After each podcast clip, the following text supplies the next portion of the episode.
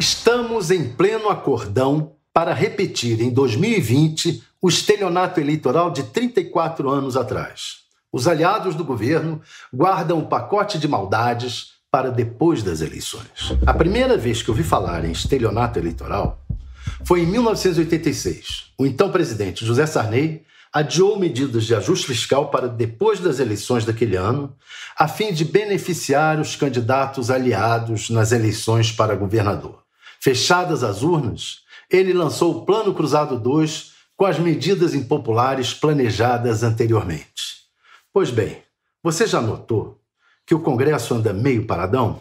Ficou tão parado que esta semana o Senado teve que fazer um mutirão para sabatinar os diretores das agências reguladoras. Os colegiados estavam ficando sem quórum para tomar decisões, sem diretores. O ritmo do Congresso não diminuiu só por causa da pandemia. Este é um ano eleitoral. Nós já estamos no final de outubro e no mês que vem, em novembro, mais precisamente no dia 15, metade do mês, teremos o primeiro turno das eleições municipais. Isso, os congressistas já estão em plena campanha em suas cidades, para eles próprios ou para seus aliados locais. Então não dá para ficar votando temas polêmicos a essa altura do campeonato. Vamos fazer as contas. Dia 15 de novembro, no mês que vem, daqui a pouco, tem o primeiro turno. E no dia 29, final de novembro, o segundo turno.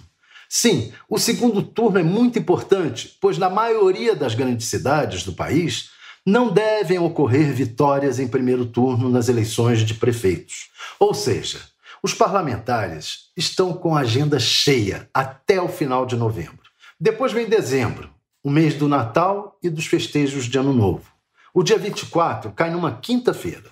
O resultado é que o Congresso só terá condições de funcionar de fato depois das eleições, em dezembro, no máximo até o sábado do dia 19 daquele mês. Vai ser assim. Agora vota-se o inadiável, como ocorreu com as sabatinas dessa semana no Senado, e como talvez ocorra na semana que vem, com alguns vetos presidenciais que podem caducar. Acabam as eleições e o governo e seus aliados no Congresso, ou seja, o Centrão, terão umas duas ou três semanas para votar a toque de caixa o tal ajuste nas contas públicas de que o ministro da Economia, Paulo Guedes, tanto fala agora. Entendeu? Porque o governo e o comando do Congresso empurraram com a barriga essa história de reforma tributária, novos impostos, reforma administrativa, cortes de salários e de benefícios previdenciários? O acerto é esse. Eles se entendem ao máximo agora, planejam tudo, seguram as votações para depois das eleições municipais. Aí, nas primeiras semanas de dezembro, entre o fechamento das urnas e os festejos de Natal e Ano Novo, podem abrir o saquinho de maldades. É aquele estelionato eleitoral de que falei lá no início, feito sobretudo para beneficiar os candidatos do Centrão pelo país.